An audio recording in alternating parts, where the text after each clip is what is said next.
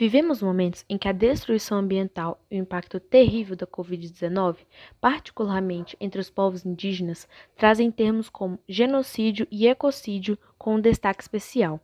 Entender sua trajetória é fundamental para reavaliarmos determinada noção de progresso, muito mobilizada em períodos como a ditadura militar e hoje, que se funda na destruição de países e corpos.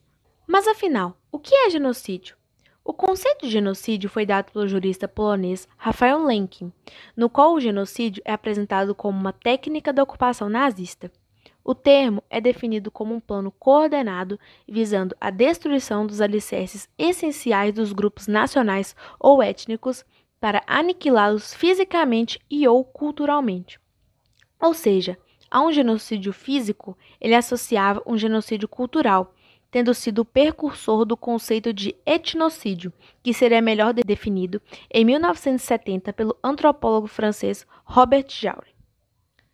Após o fim da Segunda Guerra Mundial, a concepção de genocídio de Lemkin foi parcialmente incorporada à Convenção para a Prevenção de Repreensão do Crime de Genocídio, elaborada pela Organização das Nações Unidas, ONU, em 1948, perdendo-se, entretanto, a dimensão do genocídio cultural.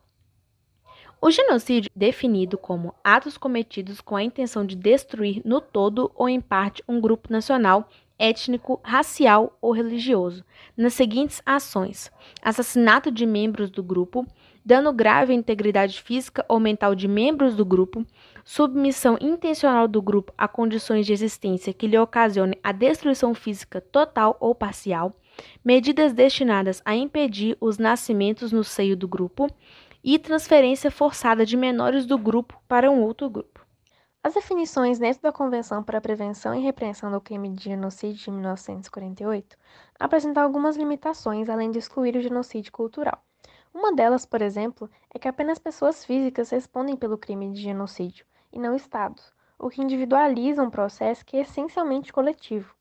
Essa concepção limita que os agentes públicos sejam acusados de genocídio por omissão ou conivência. Outra limitação não vem exatamente do conteúdo legal estabelecido em 1948, mas de como as gerações entenderam ele. A associação do genocídio ao nazismo ou ao holocausto ligou o ocorrido a mortes em massa, ações de Estado e a motivação ideológica.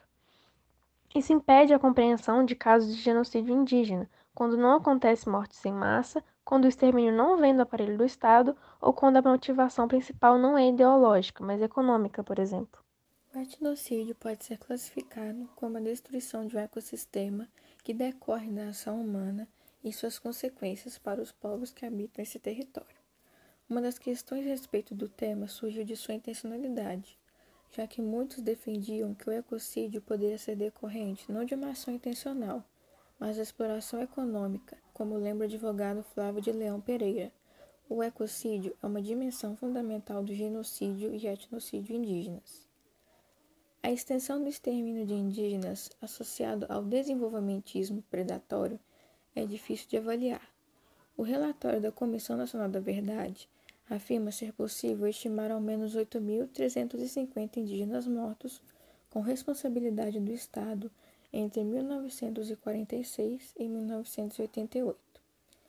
A construção da hidrelétrica de Belo Monte, no Pará, deixa um legado de impactos ambientais, sociais e culturais para ribeirinhos e nove povos indígenas, o que motivou o Ministério Público Federal a qualificar, em uma ação de 2015, a atuação do Estado brasileiro e da Norte Energia SA como uma ação etnocida.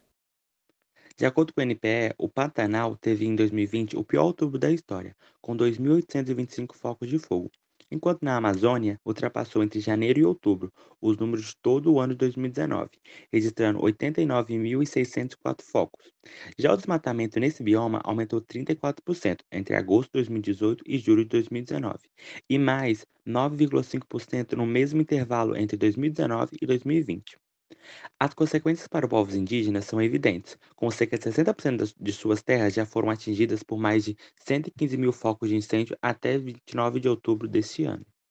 O mapa produzido pelo Instituto Socioambiental mostra o foco de calor dentro da bacia do Xingu e também mostra que foi a terra mais afetada por incêndios entre janeiro e outubro deste ano.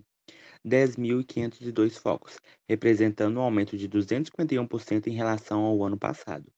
Há muitas evidências associadas às queimadas a aberturas de pastos.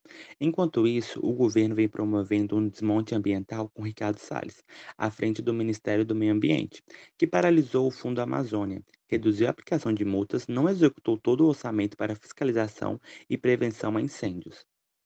Atualmente tramita vários projetos visando a exploração de terras indígenas, como o PL 191/2020 do próprio presidente, que propõe regulamentar a mineração e construção de hidrelétricas nesses territórios.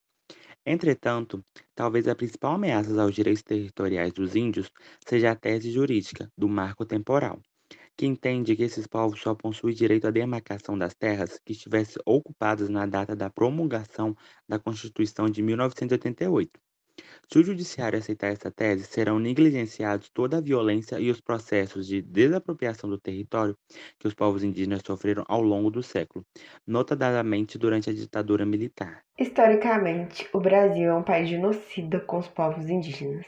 O Estado promove o genocídio de forma direta ou pela sua omissão, tentando destruir sua comunidade por interesses econômicos e fundiários. E ao contrário dos desmatadores, os povos nativos preservam o meio ambiente, fato fundamental para a biodiversidade. Assim, deveria ser algo valorizado. Porém, a sociedade e o Estado têm dificuldade em aceitar esses indivíduos. Prova disso é a fala do presidente brasileiro, Jair Bolsonaro, que declarou que o CIMI, Conselho Indigenista Missionário, órgão atuante na defesa do índio, abre aspas, incita os índios contra o progresso, fecha aspas. Dessa forma, fica explícito como em pleno 2021 os indígenas ainda não são respeitados e não houve nenhum progresso desde 1500. Aliás, ao contrário, se vê ainda muito sangue derramado e parece não ter previsão de parar.